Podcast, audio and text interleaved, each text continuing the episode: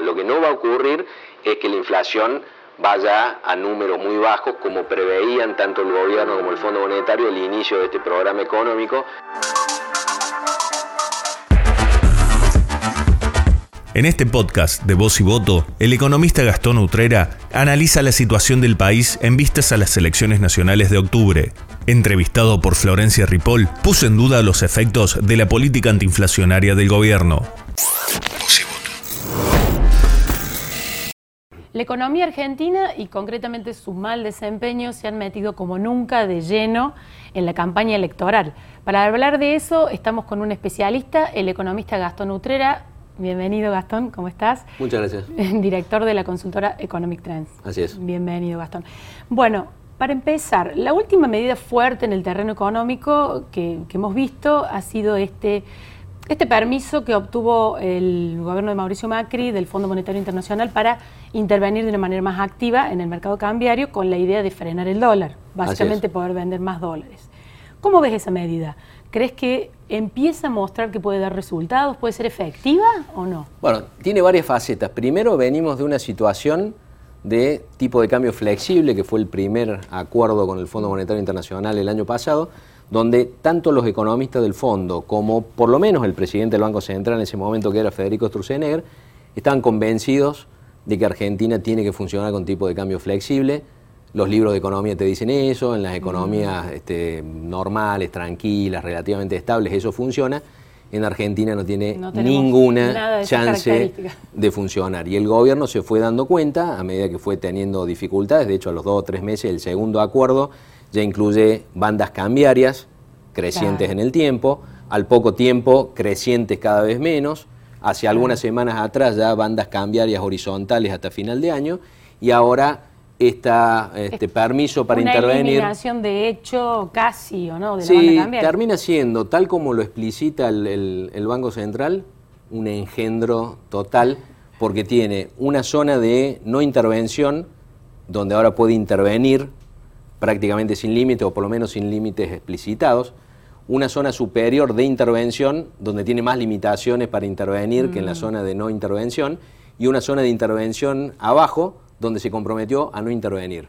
Parece hasta una violación del, idioma español, porque en las zonas de no intervención se interviene, en las de intervención no se interviene, termina siendo un, engendro. Pero en el fondo, viniendo de una situación o de un esquema inviable de, de flotación, es mejor que el, gobierno primero se haya dado cuenta y después haya convencido al fondo de que no puede dejar el tipo de cambio libre, mucho menos en un año electoral, donde en los años electorales siempre hay en, algún momento dolarización de activos, es decir, ahorristas que dejan de estar en activos en pesos y se pasan, aunque sea por algunos meses, a activos en dólares. Esa idea de seguridad que da el dólar en Argentina. Claro, y lo que ocurría en elecciones anteriores es que el Banco Central intervenía en el mercado para que el tipo de cambio no saltara. Y esta era la primera vez en que en un año electoral, donde siempre se produce esa dolarización de activos, el Banco Central no podía intervenir. Y terminaba obligado a subir tasa de interés, o a jugar con mercado futuro, que también tiene ciertas limitaciones, pero no podía salir a intervenir con los dólares. ¿Esto va a ser efectivo, crees vos, en contener al dólar? ¿Qué expectativa de precio de dólar podemos tener en los próximos Bueno, ahora lo que ocurre es que ese esquema, tal como quedó eh, explicitado de esa manera un poco este, confusa,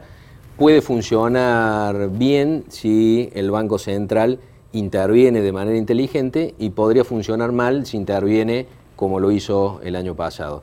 Acá, para, reflexionar sobre esto, la cuestión es la siguiente, cuando hay presiones en el mercado cambiario, si el Banco Central solo se limita a darle liquidez a ese mercado y a vender dólares de una manera predecible, lo que hace el mercado te compra los dólares, terminas perdiendo reservas y el dólar puede subir.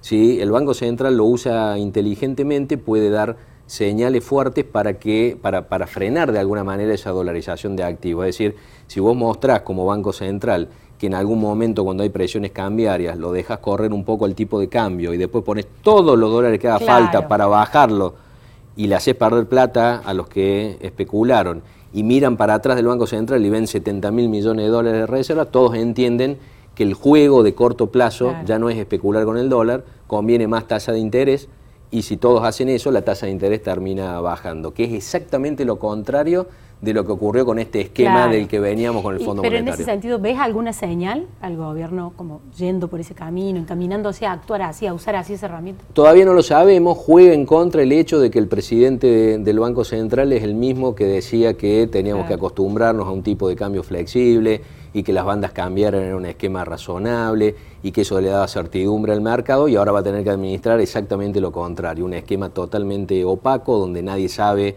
cuáles son las reglas de intervención. Entonces ahí hay un riesgo que quien termina haciendo esto lo termina haciendo mal. Y además de eso, esto tiene que ser hecho en coordinación con el Fondo Monetario Internacional y no sabemos todavía cuáles son las restricciones que va a poner el Fondo Monetario, porque el Fondo Monetario es partidario del tipo de cambio flexible y en sus propios estatutos limitan la, mm. utilización o la, promoción de esquemas que no sean de libre flotación, entonces todavía no sabemos si al momento de intervenir cuánto va a tener que consultar con el Fondo Monetario y cuánta restricción va a tener al uso de las reservas o cosas por el estilo, de tal manera que tendremos que ver y seguramente el, mercado, digamos, los ahorristas, los, los inversores, los bancos de inversión, los propios bancos, estarán testeando durante los propios días a ver cómo funciona ¿Es el Banco imposible pedirte como economista, digamos, dado ese escenario, alguna estimación de cuánto puede llegar el dólar, a qué precio puede llegar el dólar a fin de año? Eso es muy difícil saberlo, la, lógica del, gobierno, porque es la lógica de cualquier gobierno en un año electoral, será, ya que el dólar llegó a 44, 45 pesos y el daño en términos de presión sobre los precios internos y mm. otros efectos en la economía ya está hecho, es a partir de ahora tratar de sostenerlo. Seguramente el presidente del Banco Central va a tener consignas del presidente de la Nación en, cuanto a mantenerlo relativamente estable, por más que para afuera el Banco Central es independiente, pero en la realidad, tanto para el gobierno como para el propio Fondo Monetario Internacional, lo de la independencia del Banco Central queda de lado cuando hay un escenario tan turbulento como este. Entonces sería razonable que el presidente pensar, independientemente de lo que pensemos si está bien o no, pero, pero pensando en qué puede ocurrir, que el presidente del Banco Central tenga de alguna manera, ahora que tiene la posibilidad de intervenir, la consigna de mantenerlo lo más estable posible durante los próximos meses, porque la volatilidad cambiaria le juega muy en contra a este gobierno y a cualquier gobierno. Los 50 pesos son como una barrera que no tiene que traspasar, digamos, psicológica incluso. Sí, sin duda, y es más, sería razonable pensar que eh, no lo vamos a saber porque justamente ahora las bandas cambiarias, eh, mm. las, en serio, las, que siga el Banco Central, no van a estar explicitadas. Es probable que el, Banco Central se empiece a mover con 45 pesos más menos uno y que sea entre 44 y 46 cosa que iremos descubriendo con el paso del tiempo, si cada vez que empieza a llegar a 46 interviene y empieza a bajar, y cuando llega a 44 empieza a subir, iremos descifrando esa especie de bandas cambiarias, no las que están anunciadas, que ya no sirven para nada, sino la las nueva que, banda cambiaria que tienen la que internamente. Eh, exactamente, internamente y no explicitada, la empezás a inferir a partir de lo que hace el Banco Central. Y eso de alguna manera puede terminar dando cierta mm, certidumbre de cómo va a funcionar el, Banco Central. Una de las motivaciones centrales para controlar el dólar es, eh, bueno, digamos, poder morigerar el avance de la inflación, ¿no? Contenerlo para que no alimente más la inflación. La, eh, la, otra línea por la que viene el gobierno es anunciar estas medidas de eh, controles de precios. ¿no? Bueno, teníamos precios cuidados, ahora son los, los productos esenciales. ¿Cómo ves eso, ¿no? que largo ahora esta segunda fase con estos esta canasta más pequeña de No tiene ninguna chance de incidir sobre lo que nos preocupa a todos, que es el proceso inflacionario.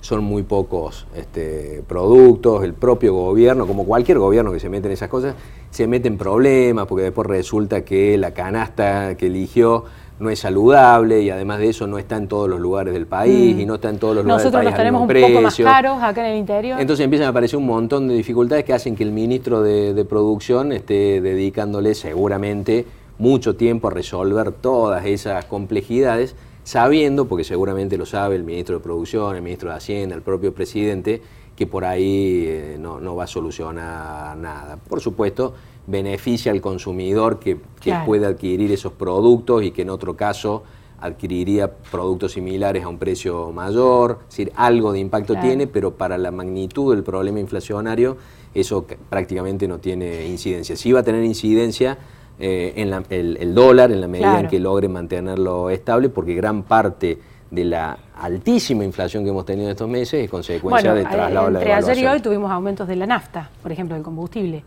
Bueno, y es, más, cuando hacen los números sobre cuál es el atraso de precios hoy en Córdoba y en Argentina, teniendo en cuenta el precio del petróleo de estas últimas semanas y fundamentalmente el precio del dólar, el atraso que hay es grande y mucho más grande que el 5, 6, 7% de los aumentos de, este mes. Quiere decir que aun cuando el gobierno lograra estabilizar el dólar, todavía tenemos aumentos seguramente de precios en los próximos meses, ya tuvo. como ocurrió el año pasado. Y después termina ocurriendo algo curioso, que todo el mundo lo, observa y, le genera perplejidad, como cuando el dólar sube, está la justificación para subir los precios de los combustibles y, cuando baja, sigue en el mismo lugar y es porque vienen corriendo de atrás. Es lo que ocurrió el año pasado, cuando el, atraso de precios es de 20, 25, 30% y las petroleras se dan cuenta que no lo pueden subir de un solo, de, un solo salto, sino que van subiendo 5, 6% y lo van subiendo gradualmente.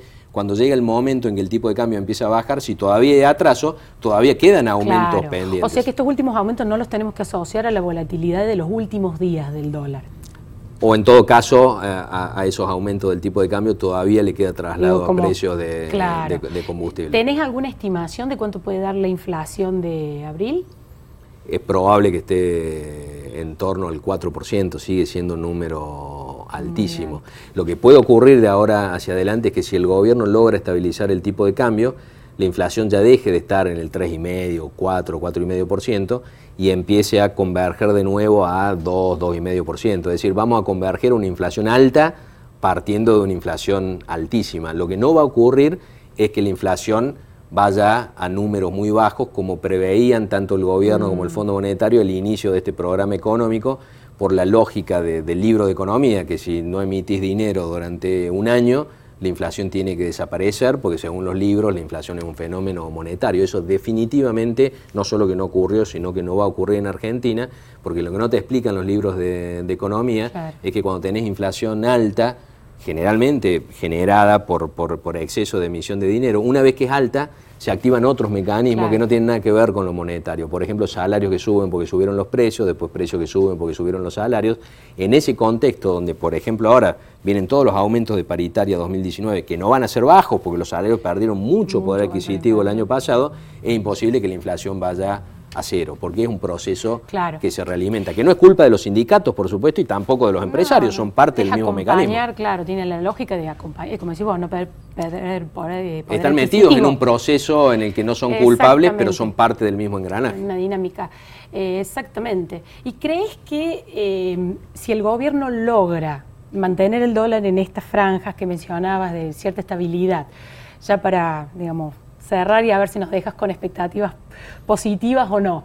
Eh, con que el gobierno logre eso, ¿le puede alcanzar para inducir un cambio realmente importante en las expectativas de la gente? Porque viste que se plantea que lo que Macri ha perdido un poco es eso, ¿no? El acompañamiento que viene perdiendo que, reflejan las encuestas tiene que ver con el desánimo, la pérdida de expectativas, la decepción. ¿Te crees, ¿Vos crees que puede alcanzar eh, lograr, digamos, estabilizar el dólar para dar vuelta a eso o no? Bueno, puede servir mirar la historia. 1985 arrancó prácticamente sin expectativas de que el radicalismo ganara la elección legislativa de ese año. El 14 de junio del 85 se presentó el Plan Austral y terminó ganando la elección mm. el, radicalismo en septiembre, octubre de ese año. Es decir, en muy pocos meses logró revertir las expectativas eh, en un contexto extremadamente complejo. Lo mismo le pasó a, Carlos Menem en el 91, arrancó en el 91 muy complicado, había elecciones legislativas en septiembre, octubre de ese año, y recién en abril, con el, con el plan de convertibilidad, logró estabilizar la situación y cambiar las expectativas. De tal manera que no está todo perdido, a pesar de que, de que parece que queda muy poco tiempo en algunos sentidos queda una eternidad hasta, hasta las elecciones, en, otro sentido, en cuanto a la posibilidad de dar vuelta a todo esto, parece que quedan pocos meses, pero no, sería imposible, puede ocurrir. Se cambia, aunque todavía no haya resultados materiales fuertes en la economía. Sí, lo que sí tendrían que lograr es, darle esa estabilidad al, al tipo de cambio y que la inflación empiece a ceder y que entonces el gobierno sí pueda decir que definitivamente está dejando atrás lo peor. Hasta ahora lo viene diciendo, pero los no datos, datos no que lo acompañan. apunten, exactamente. Bueno, muchísimas gracias, Gastón. Gracias ¿Mm? Las principales voces de la política cordobesa están en los podcasts de Voz y Voto. Escuchanos en Spotify, Google Podcast, Apple Podcast y lavoz.com.ar. Voz y Voto.